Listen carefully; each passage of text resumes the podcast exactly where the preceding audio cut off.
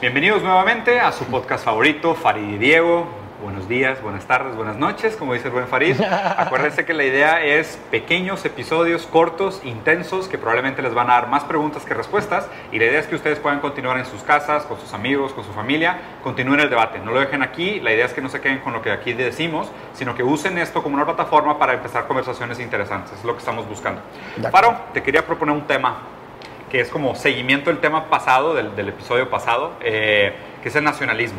Ok. Nacionalismo, déjate, déjate te platico lo que, lo que me interesaría. Primero, es, ¿tú crees que existe algún valor? O más bien, ¿cuáles son los valores positivos y negativos del nacionalismo?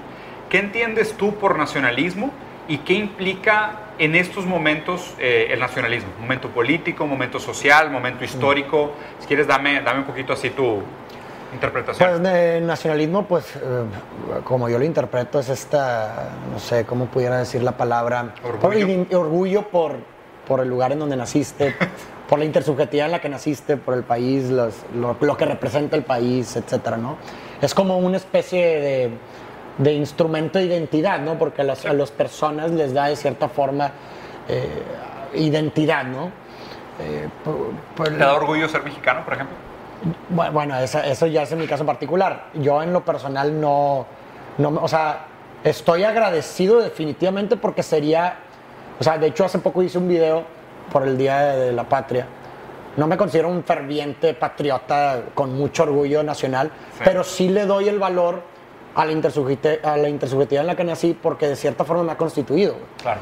Entonces, eh, detrás de una nación, detrás de un país, pues se esconde un lenguaje particular. Exactamente. Un mundo simbólico, eh, un, un idioma, una cultura, Un imaginario. que te constituye, güey. Sí. Entonces, de cierta forma, hablar de una, o sea, más que hablar de un país como esta idea patriótica de orgullo nacional, estás hablando de, de rasgos que te han constituido y que hablan a través de ti, es una parte de ti. Sí. O sea, el individuo surge del colectivo. Sí.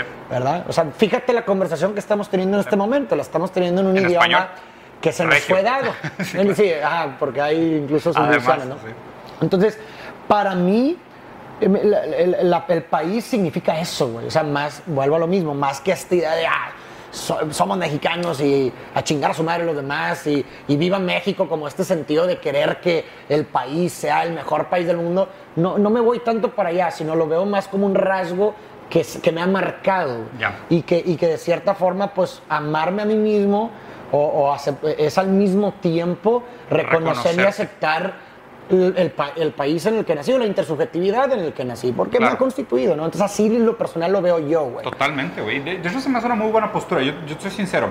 Yo soy muy antinacionalista. O sea, creo que hay una, hay una frase que, que me gusta mucho de Schopenhauer que es, eh, no me acuerdo exactamente verbatim, pero es algo así como, aquellos idiotas que no tienen absolutamente nada de qué enorgullecerse, se enorgullecen del lugar arbitrario donde les tocó nacer. ¿Sabes? O sea, pero obviamente hay que entender también los contextos históricos. claro. O sea, el nacionalismo ha causado muchos daños muy Muchos. graves a la historia de la humanidad. O sea, muchas atrocidades se han cometido en nombre de esta ar- arbitrariedad del nacionalismo, que es eh, tú por nacer en una tierra estás obligado a defenderla ferventemente. No es tan, no es tan cierto.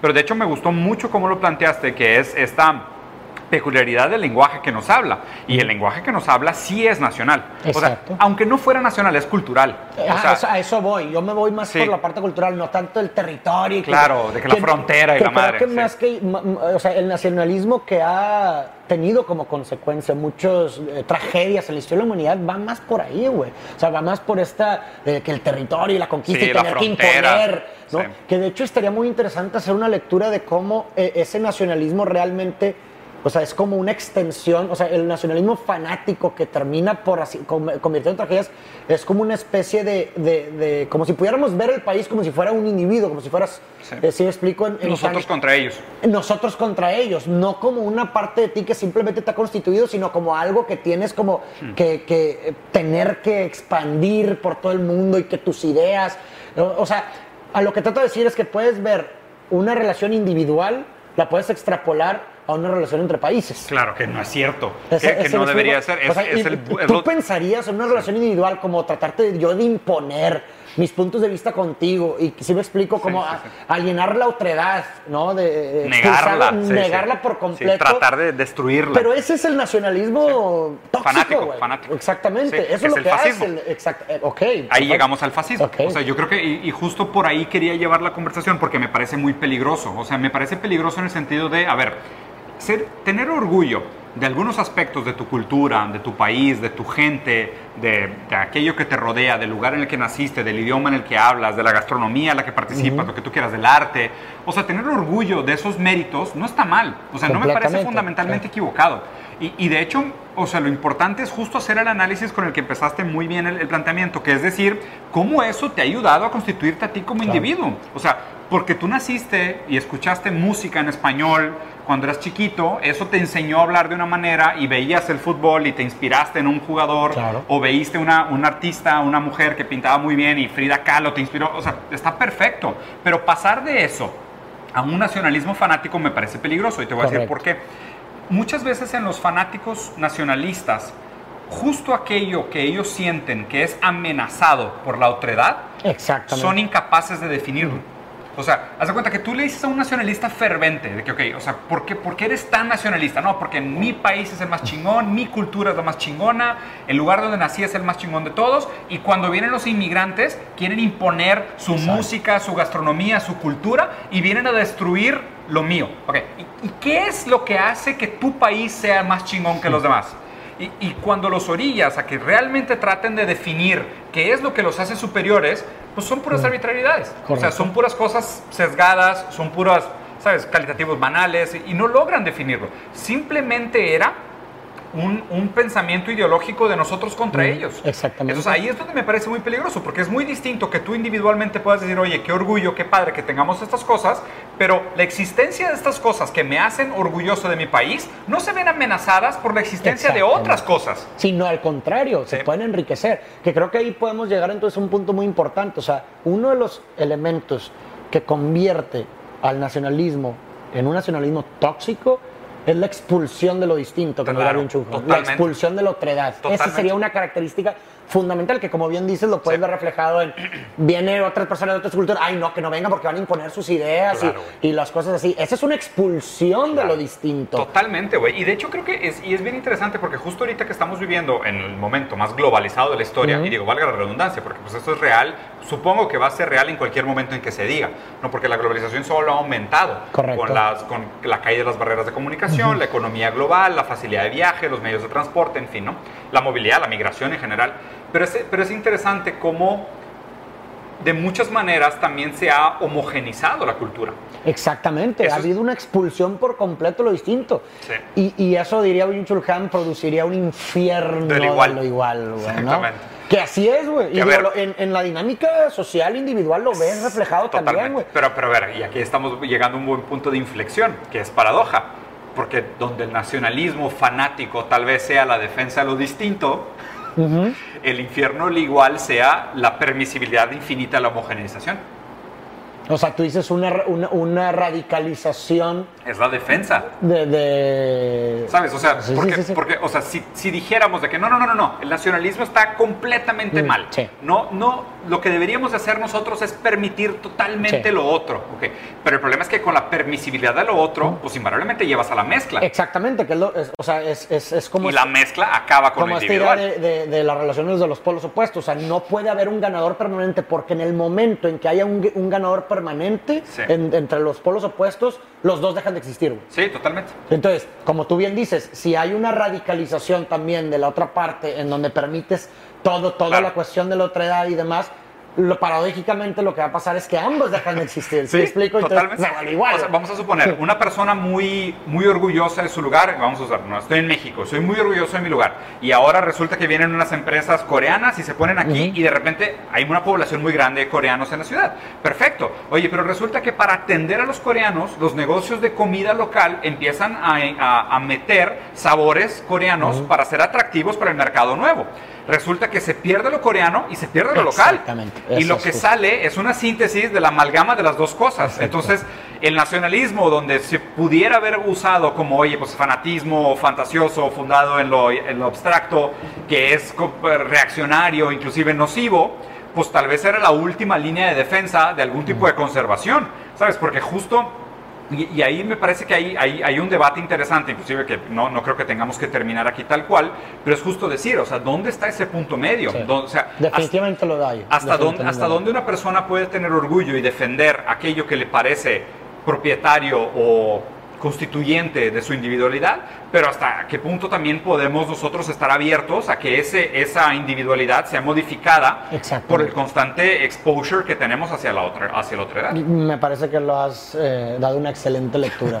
Sí, o sea, coincido Está- completamente está contigo. complejo, es complicado y, y creo que no, como bien dices, es difícil llegar como a un, una respuesta así rápida. Ah, no, pues en el punto, pues es algo que, Sí. pues digo, compra- incluso que cualquier teoría puede no ser Universal. eh, universal, exactamente, ni funcionar en la práctica también. Entonces, Claro, que la digas muy bien en teoría, tratas de Ajá, exactamente, y que no, no sea tal cual, pero creo que lo has eh, establecido bastante Ve, bien. Te, te cuen- te cuento una historia personal que digo, o sea, yo soy brasileño, tengo pasaporte mexicano y tengo pasaporte italiano.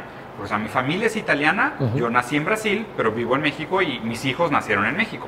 Entonces, yo sinceramente tengo un problema con el nacionalismo porque, o sea, yo ya te tendría que, que explicar, o sea, culturalmente y históricamente qué me ha constituido. ¿sabes? Y sinceramente creo que muchos países han jugado un rol fundamental en constituirme en como soy. Definitivamente. Me sería muy difícil establecer un favorito. México, la pero, pero me sería muy difícil decir de que, ¿sabes? Y hay cosas en las que me gusta Brasil, hay cosas en las que me gusta. Italia, pero yo, yo, yo me identifico como mexicano, sinceramente, aunque no haya nacido aquí, porque creo que la cultura mexicana probablemente hoy es mucho más importante para mi forma de ser que las otras dos culturas. No sé si por tiempo, si por prioridad, el vínculo afectivo de haber sido papá aquí y ahora me siento como papá y México me hizo papá, ¿sabes? Hay, hay algo ahí extraño. Pero algo que me pasa bien raro es que, ¿sabes qué? Por ejemplo, cuando voy a Brasil, extraño México. Y cuando estoy en México, extraño Italia. Y cuando voy a Italia, extraño Brasil. Y, y ya todo el tiempo me pasa de que no puedo estar en un lugar sin extrañar al otro. Y, y- y deja tú, lo raro que es que ese lugar que extrañas tampoco existe. Ujú. O sea, porque es, extrañas la fantasía del lugar. Ya que vuelves, dices de que, ah, no es La exactamente noción que asocias Sí. con, con o sea, el lugar. había fantaseado sobre Brasil, pero ya que fui, eh, está bien, Mm. ¿sabes? Y luego ya regreso a México, desde que ah, la comida es rica, pero no era tan rica como pensaba, ¿sabes? Sí, sí, sí. Es bien raro, güey. Como que eso de que después de que sales de tu cultura, después de que sales de tu país, nunca regresas. Aun cuando regresas, regresas a otro Sí. lugar diferente al que Como recordabas. El, el río de. Una persona se baña en el, río, en, el mismo río dos veces, ¿verdad? Sí, la de. Heráclito. Sí. Sí, definitivamente. Pero, híjole, qué tema tan complicado ese, ese tema. Para ti, ¿cómo es el tema del orgullo nacional versus otros países? O sea, te- si te pudieras identificar con otras culturas, ¿qué otras culturas te llaman mucho la atención? Porque sé, por ejemplo, que has leído mucho sobre filosofía oriental. Sí, es ¿no? lo que te iba a decir. O sea, a mí yo, me gusta mucho o, la, la cultura oriental, Japón, por ejemplo. Y, y no- y fíjate que no sé si tenga, volviendo a lo mismo, porque hay muchas cosas que a lo mejor no, ha- yo nunca he ido en mi vida. Pero ¿Nunca decía- ido a Japón? Nunca he ido en mi vida. tenemos que ir a Pero Japón, güey. No, definitivamente. Pero ahí te va. O sea, que creo que también está interesante esto por, por también el mundo en el que vivimos. Como tú bien lo dijiste, vivimos en un mundo muy globalizado. Exacto. De tal forma que ya ni siquiera necesitas ir al lugar Para sentir que lo conoces. para, para sentir que lo conoces, sino que el lugar te puede llegar a ti. Yo puedo estar en mi casa y estar consumiendo mucha cultura japonesa. Digo, y eso es, lo que, a eso es a lo que quería llegar. ¿Por qué me siento muy identificado con muchas cuestiones de la cultura asiática? Porque yo crecí viendo mucho anime, güey, por Claro. ejemplo. Sí, sí, sí, ¿no? totalmente. Entonces, pues eso es parte de la cultura. Ah, pues a ti te encanta Monster, ¿va? Monster. Güey, no sabes la cantidad de gente que me ha recomendado ese anime los últimos ¿En meses. serio? Sí, pero cabrón, güey. Te la llevo recomendando desde hace. Ya sé, güey, es verdad. Si la, veo, si la veo voy a decir que fuiste tú el que Sí, me la sí, recomendó, sí, porque o sea, si ya fuiste el primero. Muchísimo tiempo te la llevo recomendando. Sí. Entonces te digo, yo crecí viendo el, el- el anime que pues es, es, es- es- o sea, es parte de la cultura japonesa. oriental, exactamente. Entonces, sin necesidad de tener que haber ido nunca, güey, me ha constituido también Total- la cultura totalmente, japonesa. Entonces, eso también es- es, eh, estás hablando de, un, de una época en donde existe una especie de trans, transnacionalismo en tanto territorio. Claro. ¿Se explico? En donde ya no neces en donde el- el- el- la nación trasciende su territorio para llegar a la gente. Que, ve, que, me, que me parece, que me parece un perfecto entrada para construir otro argumento, que es decir, hoy realmente, ¿cómo podrías decir de manera racional que una cultura es, es autoconstituida? Es imposible. Ya, ya todo se, digo, y lo Desde el colonialismo. No, claro, y de hecho lo puedes ver reflejado en las mismas, en las mismas problemáticas de los países, güey, en tanto que de pronto un tema se vuelve muy, tiene mucha tensión en cierto país, termina teniendo tensión en todos los, demás países, y eso ya te constituye, güey. No, más la industria de la cultura. Y la cultura, sí, claro. Fíjate que ahorita estaba pensando, Brasil siempre fue muy bueno haciendo novelas. Las novelas brasileñas siempre fueron muy famosas ah, en los 80s y los 90s. Y, siempre hubo un tema entre Brasil y Portugal, porque los dos hablan portugués, ¿no? Entonces el idioma, o sea, no es un idioma muy hablado en el mundo, pero son dos países muy fuertes, ¿no? Entonces el caso es que siempre había esta distinción entre el portugués de Portugal y el portugués de Brasil. Y luego, o sea, siempre se pensaba que el portugués de Brasil era como una versión más chafa del portugués honesto, el portugués real, que era el portugués de Portugal, ¿no? Muy parecido al español de España y al español de México, ¿no? Nada más que hubo un momento de inversión Brasil empezó a exportar novelas a Portugal. Cuando las novelas brasileñas empezaron a pasarse en tele abierta en Portugal, los portugueses empezaron a hablar más como los brasileños. Em, empezaron a usar usaron manerismos de brasileños. Entonces ya hubo una, o sea, te cuenta que la cultura salió de Portugal, se mezcló con la autóctona brasileña, creó una contracultura que fue como el espejismo, o sea, es como si fuera Mario, Luigi, y luego regresó Waluigi o, o Wario, no sé. O sea, regresa como una inversión de la inversión, regresa a la síntesis de, la cultura, pero ya retrabajada en Portugal, como el portugués que se fue de viaje, creció por sí solo en otro lugar, se mezcló con tribus indígenas, y cuando regresó nos volvió a afectar de regreso. Claro, y es que y eso es lo que produce la, conectividad, o sea, mientras haya contacto entre naciones, se va a producir necesariamente una relación recíproca como la acabas de mencionar. Totalmente. Y eso es lo que produce la globalización actual. Sí. Sí, sí, Entonces, esa, esa, mezcla de... Mientras haya contacto, va a haber una relación recíproca, ¿no? Oigan, pues yo creo que por aquí podemos hacer un cierre. Se quedan con la tarea. Vayan pensando, ¿qué tanto de tu cultura que pensaste que era tuyo 100% resulta que es algo exportado? Que a lo mejor heredaste de otra cultura que te daba mucho orgullo nacionalista, pero resulta que era español, o turco, o árabe, o americano, ¿no? Entonces creo que vale la pena cuestionarnos qué tanto vale la pena estar orgullosos de lo que nos hace parte de una tribu, de una raza, de un género, de una cultura, versus que tanto eso realmente está constituido por otras cosas que no nos pertenecen, que le pertenecen a más gente. Pero bueno, muchas gracias, ayúdenos por favor a compartir, comentarios, un like, un subscribe, a todos los botones que aparezcan, píquenle, le ganamos al algoritmo. Gracias.